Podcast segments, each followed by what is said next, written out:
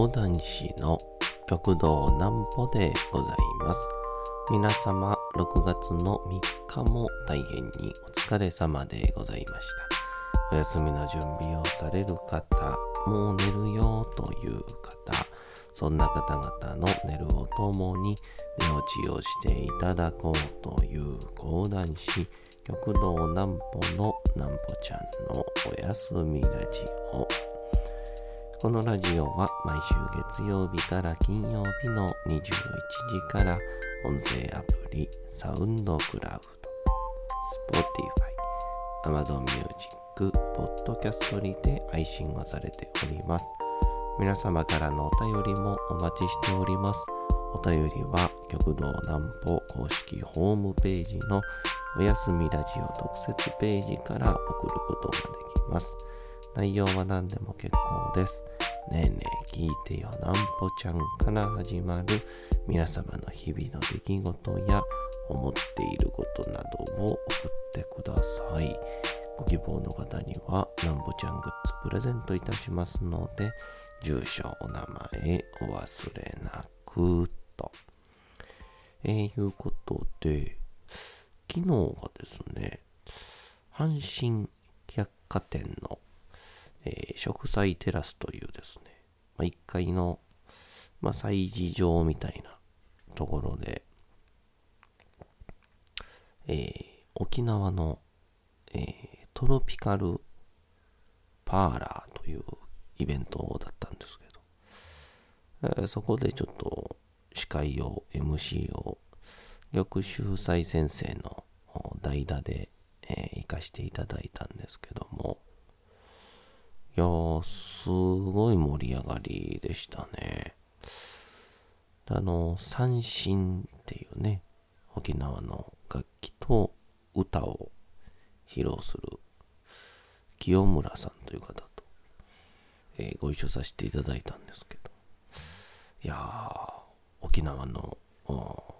雰囲気ってめちゃくちゃいいなと思ったお話です。なんぽちゃんの明日は何の日？さて、明日が6月の4日でございます。なんか、阪神百貨店、昨日平日やのに、すごい人いましてね。平日でもこんなに人が来るんだなってちょっと驚きだったんですけど。さあそれでは参りましょう。ローメンの日。ローメンは主に羊の肉と固めの中華麺を独特のスープで煮込んだもので長野県伊那市の名物料理の一つとなっております。固めの麺を調理する際に蒸した麺を使用することから6と4で蒸した麺の語呂合わせにちなんで長野県伊那市の伊那商工会議所が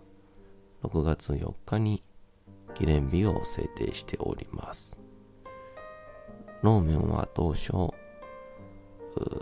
チャーローメン、チャーローメンと呼ばれていたものがいつしかローメンになったんだとか。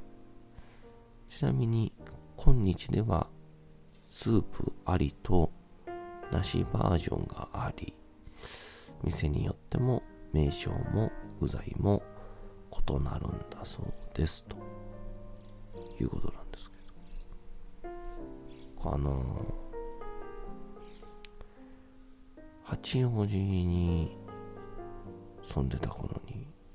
東京のね混ぜそばがこういっぱいあってでも僕的に混ぜそばがすっごく苦手でなんかこう油に浸してる汁なし麺って、えー、どうやねんみたいな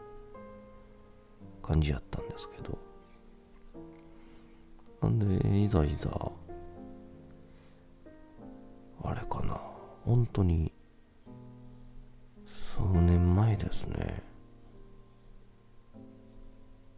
食べてみるかと思って。食ったらいやめちゃくちゃうまいやないか言うて。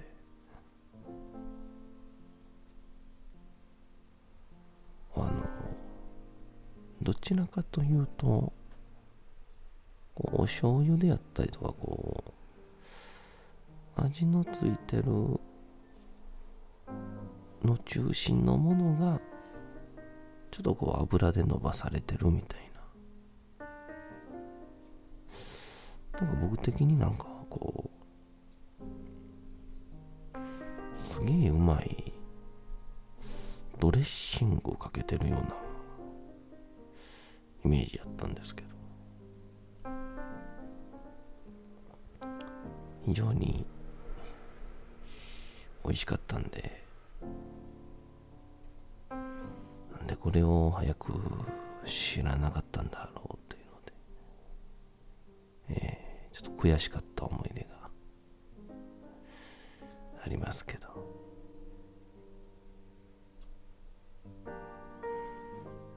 っていうので昨日その沖縄のトロピカルパーラーということでそのパーラーっていうのが沖縄でこう簡易店舗型みたいな言葉を表す言葉らしくてあのちょっと車っぽい店舗とかもしくはちょっとそういう車をモチーフにした感じの移動式であったりとかもしくは組み立てやすい建物。でやるっていうのが沖縄のそういうパーラーっていうやつらしいんですけど。で実際に沖縄でその販売をしている方々が実際に沖縄から阪神百貨店に来てくださっていろいろと料理であったりとか特産品であったりとかあと一部では民芸品も売ったりとかしてたんですけどこれがねもううまいんですよ。えー、でまあちょこちょここうインタビューしながら回って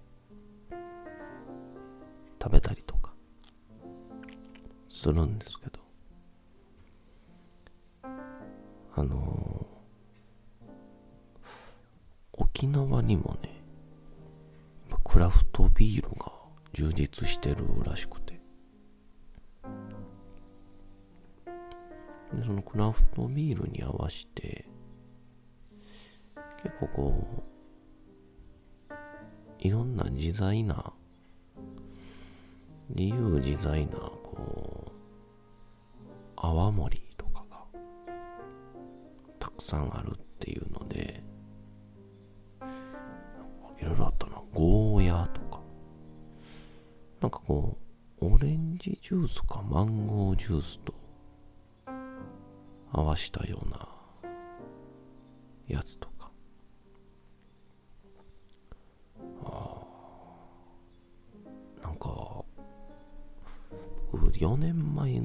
沖縄人生で初めて行ったっきりなんですけど。あれ以来ずっとコロナでね、えー、行きたくても行けなかったわけですから。こんなに発展してんねやみたいな。ちょっと驚き。まあ僕は知らんかっただけなんでしょうけどね。で、メインステージで、えー清村仁さんというですね、三振っていうあの、沖縄の、まあ、三味線のような楽器なんですけど、その三振を使ったライブをしてくださいまして。で、多良間島というですね、沖縄本島から宮古島まで行って、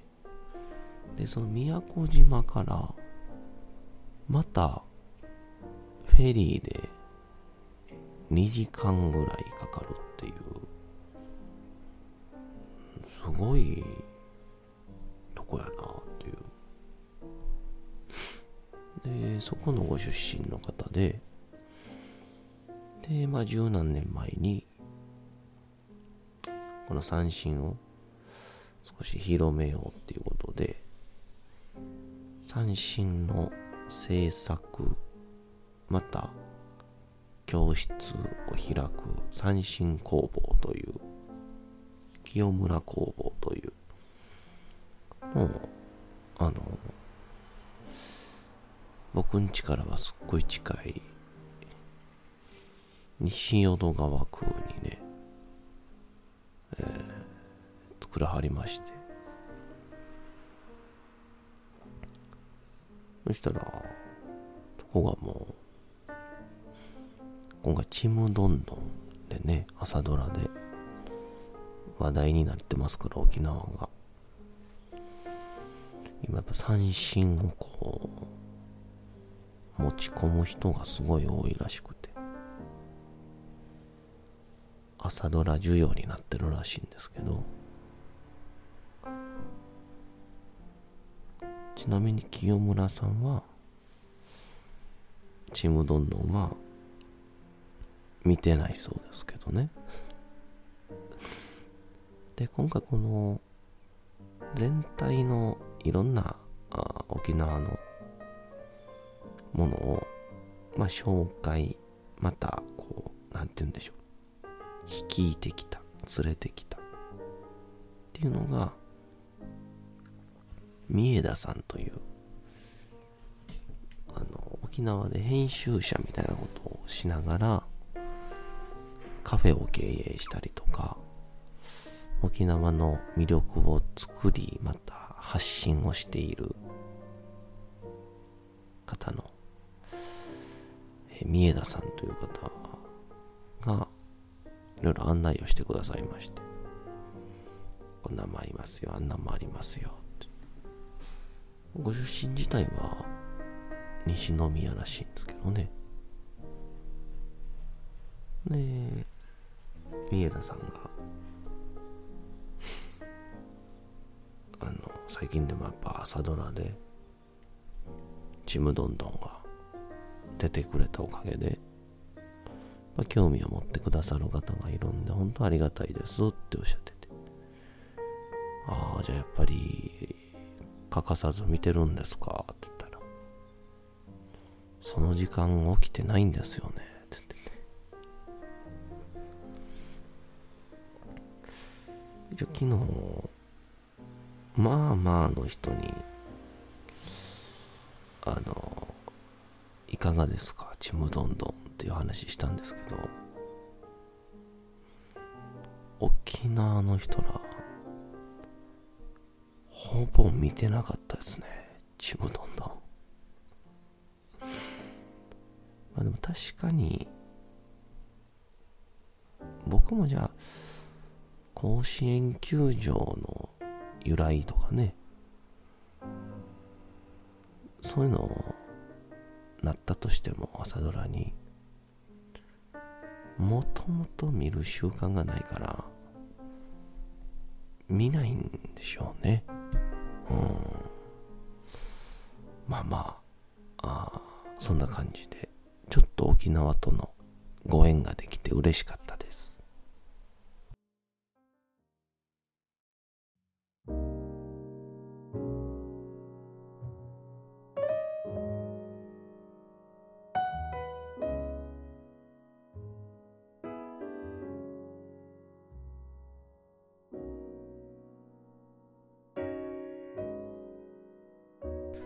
さて時刻はうとうと朗読会の時間となりました。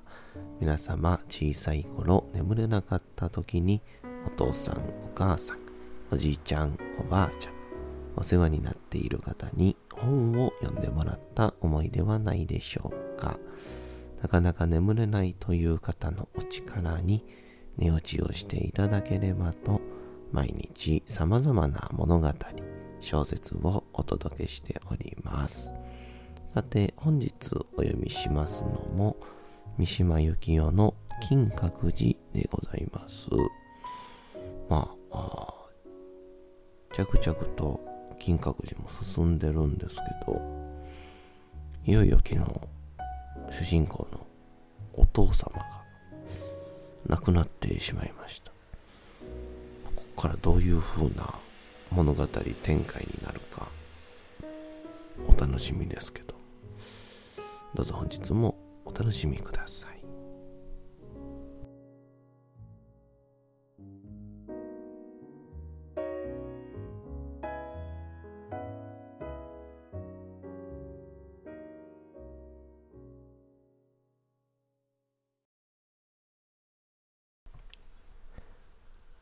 金閣寺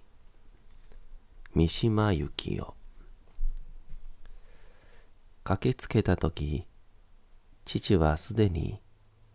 棺の中に横たわっていたというのは内浦まで徒歩で行ってそこから船を頼んで裏伝いに成上へ帰るには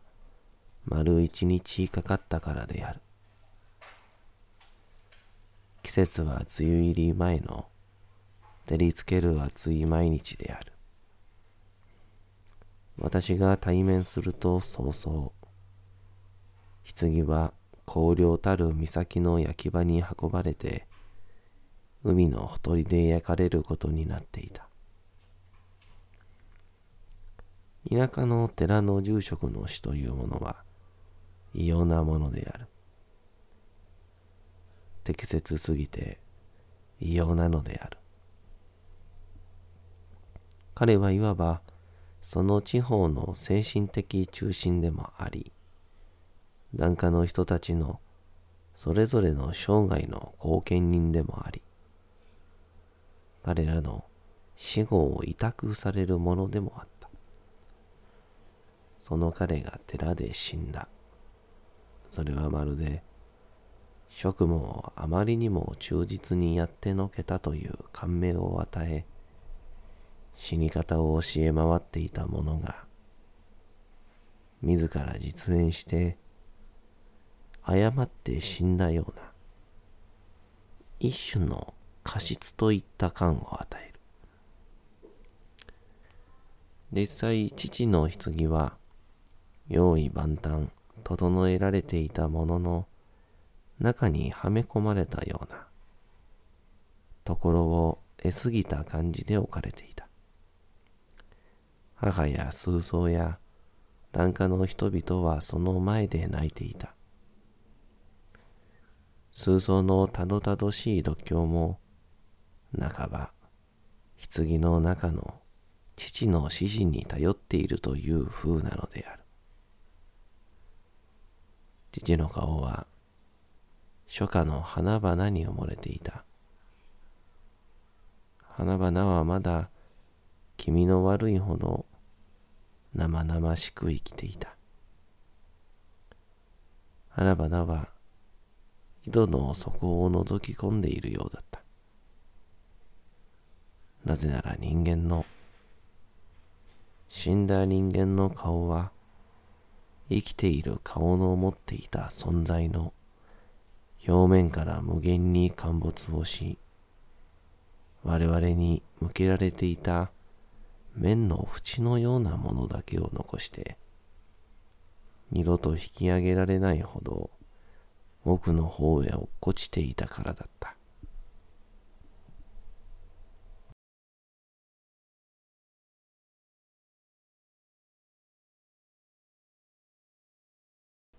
さて、本日もお送りしてきました、なんぽちゃんのおやすみラジ。